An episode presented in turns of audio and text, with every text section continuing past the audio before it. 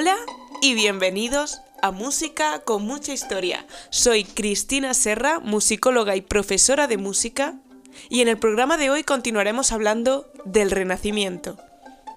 En esta ocasión hablaremos de la escuela franco-flamenca, que es la primera escuela que vamos a tratar dentro de la música vocal renacentista. En el episodio anterior, donde hablamos del Renacimiento, expresamos las características generales de esta música y los cambios que vamos a encontrar en este periodo. Por ello, si todavía no lo has escuchado, haz una pausa en este, en este podcast, en este episodio, y pásate al episodio anterior para poder mm, enterarte de, de todo lo anterior que hemos visto. Bien, no es de extrañar que casi todos los tratados que empiece eh, sobre el Renacimiento empiecen su recorrido mirando hacia el norte. Pues es como un acuerdo común que el gran salto de la antigüedad, de la antigua sonoridad gótica a otra pues abiertamente nueva y diferente es el salto que existe entre las generaciones de Machot y Guillaume Dufay. Sin embargo, no entenderemos esta transición sin contemplar influencia intermedia entre las que sobresale pues, la inglesa a través de la figura de Dunstable. El propio Dufay, en su estancia en Italia, antes de, volver a Cambrai, iniciará la expansión del estilo por otras partes de Europa, así como su enriquecimiento al ir incorporando recursos prácticos eh, y prácticas locales, especialmente italianas. Mientras toda Europa del siglo XV y principios del siglo XVI reconoce y venera la supremacía del arte musical de aquellas regiones septentrionales, disputándose los servicios de su mm, artífices, ¿no? de sus artistas entre las cortes de diversos países. La misa se va a empezar a concebir de manera cíclica, como ya hablamos con Bachot, ¿no? En el Asnova, y no como una acumulación caprichosa de composiciones independientes para cada uno de los cinco números. Se trata de la primera forma compuesta mucho antes mm, de lo que luego será la suite, que es la, primera forma como instrumental, que entendemos como la primera forma musical compuesta. Pues la misa es la primera de ellas. Se componen a cuatro voces, que se cantaban a capela y con un refuerzo instrumental. El motete sobre textos religiosos no litúrgicos se compone también a cuatro voces. Eh, a principio con cantufirmus en el tenos y conserva en una primera época rasgos góticos como la isorritmia o la politextualidad. La música profana tiene en la chanson borgoñona su principal manifestación entre poemas en lengua vernácula de temática cortesana y de factura refinada. Suele componerse a tres voces y a menudo pues, pueden mezclar voz e instrumento. Pertenece eh, al principio, permanece, permanece al principio sujeta a las formas fijas, formas fixes. Y el patrón rítmico predominante es el binario, compuesto, asimilable a un compás de 6x8. Hay que tener en cuenta que si hablamos de la escuela franco-flamenca, tenemos que mencionar a cinco generaciones distintas, cada una con sus técnicas y composiciones propias. ¿Vale? La escuela franco-flamenca abarca un gran espacio, que luego pasaré, luego, luego el Renacimiento abarcará esa época y se irá, irá descendiendo a que la principal fuente musical y el principal núcleo va a ser Italia. Pero en un primer momento vamos a estar aquí, en la zona mm, de Flandes, de la Borgoña y toda esta zona de allí. Bien, empecemos. La primera generación franco-flamenca va desde 1420 a 1460. Sería mejor, más que llamarla franco-flamenca, llamarla la primera escuela borgoñona o borgundio-flamenca. Y luego una segunda propiamente franco-flamenca. El ducado de Borgoña, con capital en Dijon, fue un floreciente centro cultural en el siglo XV, con Felipe el Vuelo, el Bueno y Carlos el Temerario, tras el cual es desplazado por los Países Bajos como centro comercial y cultural. Ambas regiones corresponden geográficamente a las actuales Bélgica, Holanda y Francia. Como parte del esplendor de estas regiones se multiplicaron eh, en ellas pues, las capillas cortesanas, que ya venían surgiendo en el siglo anterior a imitación de la eclesiástica.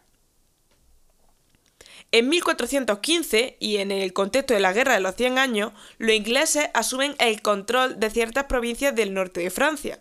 Allí debemos encontrar al servicio del duque de Bedford al compositor John Dunstable. Este transmite a sus colegas continentales el gusto inglés por las suaves líneas vocales y las amables sonoridades de terceras y sextas, en series derivadas mm, de la práctica del favordón, que evitan tanto la proliferación de disonancias inoportunas como que aparezca eh, la pereza de la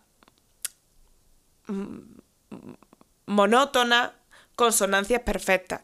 Recordemos que las consonancias imperfectas son las terceras y las sextas y las consonancias perfectas son la quinta, la cuarta y la octava. Estamos entonces ante un rasgo propio de la música inglesa, sin duda arcaizante, pues supone un cierto paralelismo de las voces que recuerda al órgano primitivo, pero que, siglos siguientes, se convierte en motor de renovación. Otra aportación de Dunstable está mm, marcada, está en su marcada modernidad. Es la tendencia a dar un carácter cíclico a los movimientos de la misa, basándose en un mismo cantus firmus, empezando por dos de ellos, para ir extendiendo la práctica a los cinco números. El primero que recoge y proyecta esta influencia de manera más notoria es Dufay. Su polifonía representa un nuevo estilo sencillo y modesto, a la vez que sólido y homogéneo. Su producción más destacada se concentra en el ámbito sacro, con misas cíclicas, las primeras en estilo dominado por el tiple y con uso ocasional del favordón como influencia inglesa e italiana y la última con cantus firmus repetido en todos sus números y añadiendo una voz bajo el movimiento una voz bajo de movimiento más libre, para que funcionase como cimiento con insistencia en los grados de tónica y dominante, sobre todo en la cadencia. La voz superior y el contratenus altus tienden a interrelacionarse con carácter más melódico y el intercambio de motivos en imitación, mientras que el tenor y el bajo y el bajo muestran un corte mucho más instrumental. Todo ello da como resultado una textura imitativa global, original, imaginativa, fluida pero al mismo tiempo de gran solidez arquitectónica. Sus motetes son más conservadores, utilizando la técnica isorrítmica, con cantus firmus en el tenor, o practicando un en favordón, en cuyo caso se elevaba el cantus firmus a una voz superior. Su producción profana queda representada por su chanson, en francés o en italiano, donde el protagonismo melódico recae claramente en la voz superior, recayendo en el tenor y el contratenor el carácter acompañante. La mayoría adoptan forma fija, si bien algunos prueban formas libres. El único compositor de esta primera generación cuya importancia se aproximó a la de Dufay fue Gilles Binchois, que nació en 1400 y murió en 1460. Su producción más destacada se sitúa en el campo profano, presentando en su chanson rasgos de modernidad parecidos a los propios del propio Dufay. Era voz superior dominante, claridad y fluidez. Bien, hay que entender que históricamente eh, los intervalos de tercera y de sexta se consideraban disonantes, para ser usado y con, tanta moderación. Entonces es a partir del Renacimiento cuando estos intervalos empiezan a ir cambiando esa función disonante a ser considerados consonancias perfectas.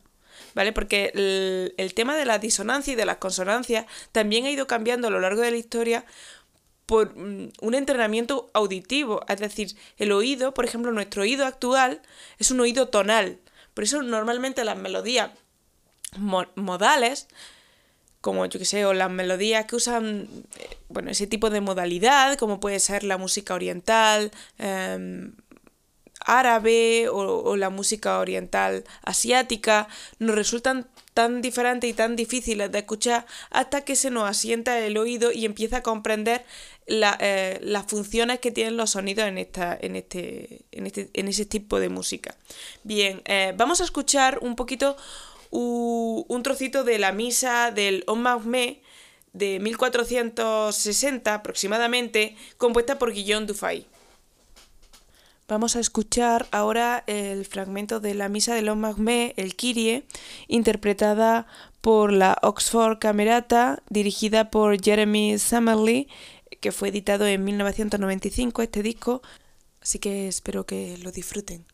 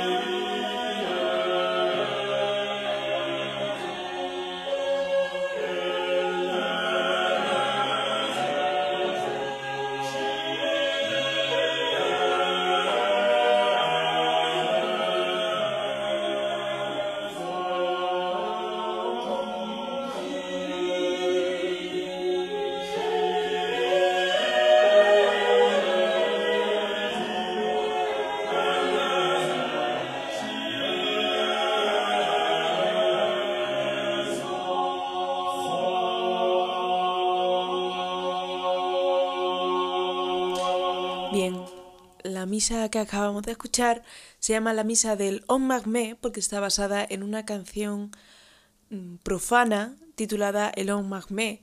Este tipo de misas en las que en el, en el tenor se le ponía una, una melodía profana se denominaban misas de parodia y bueno, generalmente pues tomaba la misa que se construía, tomaba el nombre de la melodía adoptada. Y una de las melodías que se usó con mayor frecuencia fue esta misma, la de Long Magme, que escucharemos ahora después a continuación.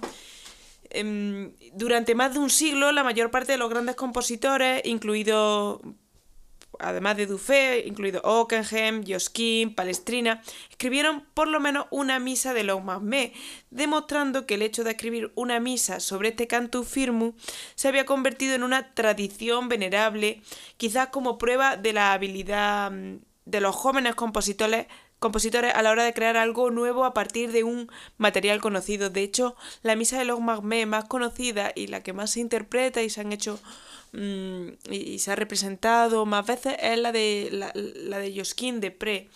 Escuchemos ahora brevemente la canción de Los Magmé para haceros una idea de cómo era lo que sonaba en el tenor de la obra anterior que hemos escuchado. Es verdad que se, se, diluye mucho la melodía principal de la misa, ya que al poner los valores tan largos en el tenor, hace que un poco se pierda la melodía, pero es importante escucharla y, y reconocerla. Escuchemos ahora la melodía de L'Homme Magmé.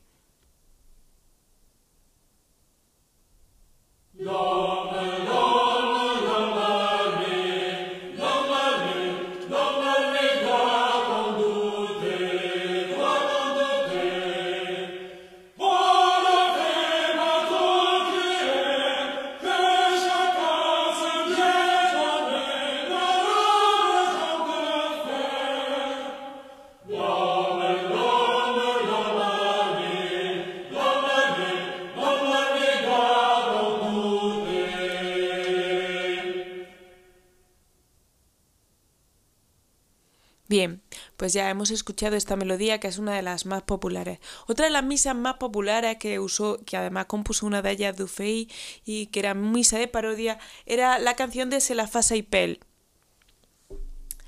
En la misa de Selafasa y Pel de, Dufay es una de las misas de canto firmo más importantes y más famosas. ¿no? En esta obra, Dufay aplicó el método del motete isorrítmico a la escala de la forma más amplia. Utilizó el tenor de su propia balada, que era una composición propia, Se la Fasa y Pel, y, y según parece escribió la misa en la década de 1450 mientras se encontraba en Saboya y puede que tomase prestada esta balade, escrita dos décadas antes para, la corte, y puede que la utilizara pues para hacer honor a, sus mecenas, ¿no? En el Kyrie, el Santus y el Agnus Dei se duplica la duración de cada nota de esta balade. En el Gloria y en el Credo, el Cantus Firmus se escucha en tres ocasiones, en el que va variando la duración de los tiempos dependiendo de la repetición que sea. Y, bueno, desde el principio hasta el final de la obra, cada una de las voces tiene una función y un carácter específico. Las dos voces superiores, el superius y el contratenor, altus, se desplazan casi siempre por grados conjuntos con algunos saltos intercalados y avanzan a un ritmo modificado constantemente e intercambian motivos ocasionalmente. El tenor es la principal voz estructural, mientras que el contratenor o basus más, es mucho más angular y suministra el fundamento armónico. Los contrastes de sonoridad entre las texturas a dos y tres y cuatro voces pues suministran una gran variedad. Pasamos entonces a la segunda generación franco-flamenca que iría desde los años 1460 a 1490.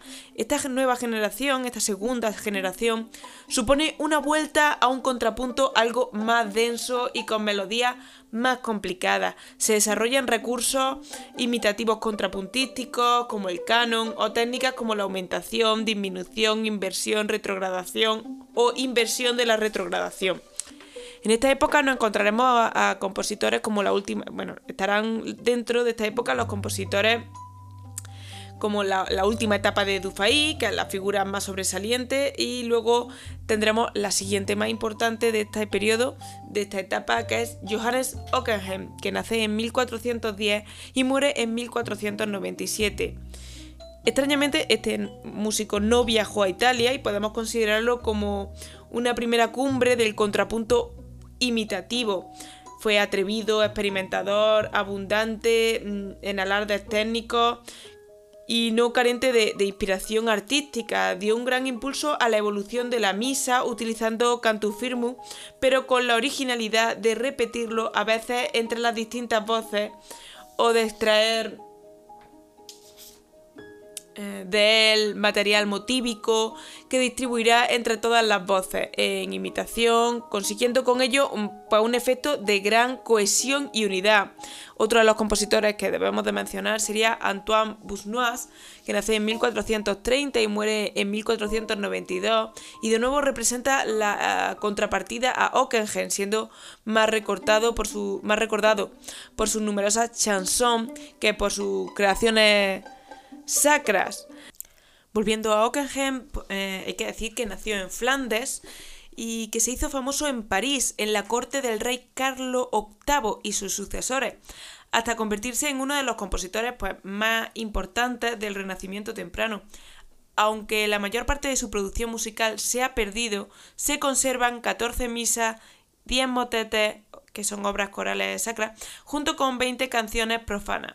Ockenheim introdujo armonía más rica y sonora en la música renacentista y fue el primero en explorar los registros más graves del bajo. A continuación vamos a escuchar de Ockenheim eh, su Kyrie de su misa Prolationum, interpretado por el The Hilliard Ensemble, dirigido por Paul Hilliard y que fue publicado en 2010 para que eh, veamos ese, contrapunto mucho más denso en comparación con, con, la misa que hemos escuchado anteriormente de Dufay. Espero que lo disfruten.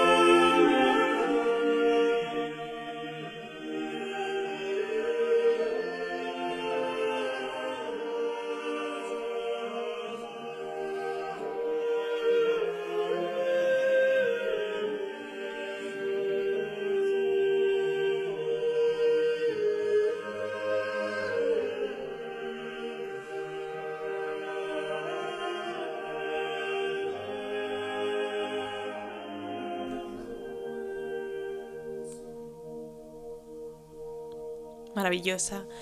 Bien, entonces ahora iríamos a la tercera generación franco-flamenca, que iría desde 1490 a 1520, y en esta tendencia fluctuante que estamos viendo entre las generaciones, ahora volveríamos sea, a la claridad, a la sencillez de la primera generación, gracias a la abundancia de cadencias, las conducciones paralelas y la vuelta a las melodías sencillas.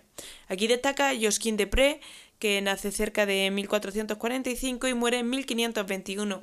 Es la figura central de esta generación, siendo su estilo muy difundido y imitado en diversas partes del continente. También residió largo tiempo en Italia y lo mejor de su producción pues se manifiesta en el género sacro del, del motete, con o sin cantu firmu, compuesto en dos secciones, frecuentemente con cambio de compás, y los rasgos característicos de su técnica polifónica son la imitación desarrollada y la alternancia de pasajes contrapuntísticos y acordales. Es, por otra parte, muy primoroso en el tratamiento del texto, poniendo gran cuidado en el empleo del simbolismo que ilustren la semántica del texto. En sus misas encontramos cantus firmus con la novedad que desplegar, de desplegarnos a veces con un canon entre el tenor y el soprano, y en su misa de Lombardme mm, transporta el cantus firmus a distintos grados del hexacordo para abordar distintos modos. Destacamos también en el campo de la chanson y aquí, sin embargo, mucho más conservador, no abandona la forma fija, ni bien, y si bien refleja la influencia de esa técnica que, ha utilizado en el motete. Tras Josquin, la figura más representativa de la generación fue Jacob Obrecht, que nace en 1451 y muere en 1505. Muestra inclinación por los modos eolio y jónico lo que pues le va a dar una sonoridad característicamente moderna a su obra, porque porque el, eolio y el jónico son lo que luego se transformará en el modo mayor y menor, en el modo de do y el modo de la. Esas sonoridades ya muy tonales, por eso le da esa sonoridad mucho más, más moderna a su obra, con cierto sabor, pues pretonal. También incorpora a sus chansons la textura del motete, aunque cultiva poco el tema de la imitación. Otra figura importante de esta generación fueron Henrik Isaac, que nace en 1450 y muere en 1517, quien también trabajó en Italia y que muestra pues un depurado contrapunto y un estilo de gran homogeneidad entre las voces. Y Jean Moton, que nace en 1459 y muere en 1522 y es un gran seguidor del estilo de Josquin de Pré. Hay que decir que Josquin de Pré fue un beneficiario temprano pues, de, la imprenta, que hasta la invención de, de, esta, de este gran invento, ¿no? A mediados del siglo XV, la música era copiada a mano por copistas profesionales. Según el teórico musical suizo del siglo XVI, Henry Glarean, Depré publicó su obra después de mucha deliberación y con múltiples correcciones. Su cuidado y atención hicieron que sus composiciones fueran una de las preferidas en el mercado emergente de la música impresa. En este mercado de la música impresa tendremos que hablar de Ottavio Petrucci, que fue un impresor italiano contemporáneo de Depré, que perfeccionó un método para imprimir música en tres pasos los pentagramas seguidos de las notas y luego los textos. Su primera publicación, que fue Odecatón de 1501, era una selección de casi 100 piezas profanas, la mayoría pues, de compositores franco-flamencos como Depré, mm, Antoine Bisnois, Jacon Obrecht, Alexander Agrícola. Al enfrentarse al reto de una primera colección de música polifónica para misa con texto inferior, Petrucci pues, eligió dedicar eh, otro libro, su Mise de 1502 en exclusiva a obras de Josquin Pré. Pero Josquin Pré luego publicará una de sus misas más importantes, que sería la misa del Pangelingua, que fue una de las últimas composiciones de Depré, que tomó su melodía central de un himno para la fiesta del Corpus Christi, escrito por el teólogo italiano del siglo XIII Santo Tomás de Aquino. La obra pues no estuvo lista para, a tiempo para que, para que fuera incluida en, en, la obra de misas de Petrucci de 1514, pero sobrevivió en forma de manuscrito y finalmente se publicó en 1532. A continuación vamos a escuchar eh, de la misa de Panque Lingua de Josquin de Pré el Tu solus Kifaki Mirabilia, interpretado por la Kammerchor Josquin de Pré y dirigido por Ludwig Bohm que fue publicado en 2010. Eh, espero que lo disfruten.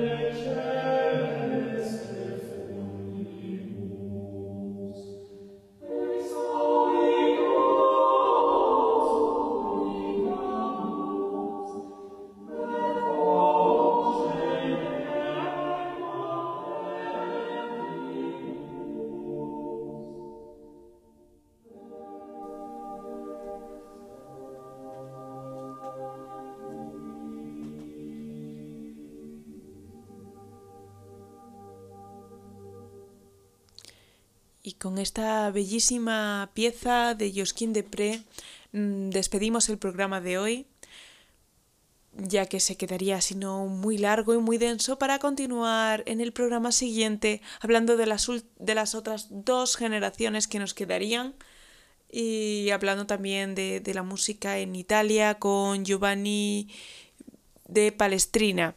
Bien, espero que os haya gustado este programa, que os haya parecido interesante. Si os gusta mi manera de ver la historia y de ver la, la, música y la educación musical, podéis seguirme en mis redes sociales. Os recuerdo que estoy en Facebook y en Instagram y soy arroba profe música Cris. También, si os ha gustado este podcast, no olvidéis darle a me gusta o ponerme 5 estrellas en iTunes y en iBox y dejarme algún comentario. Además, en Spotify, no olvidéis de seguir el programa y compartirlo con todas aquellas personas que penséis que les puede gustar. Además, tengo una gran noticia y es que este podcast por primera vez va a aparecer en YouTube. Espero que, lo podáis disfrutar, espero que no me dé muchos problemas a la hora de subir eh, eh, un a YouTube, nunca lo he hecho. Vamos a probar a ver cómo funciona y nos vemos en el próximo, el próximo domingo con el próximo episodio con mucha más música y mucha más historia. Así que un saludo y adiós.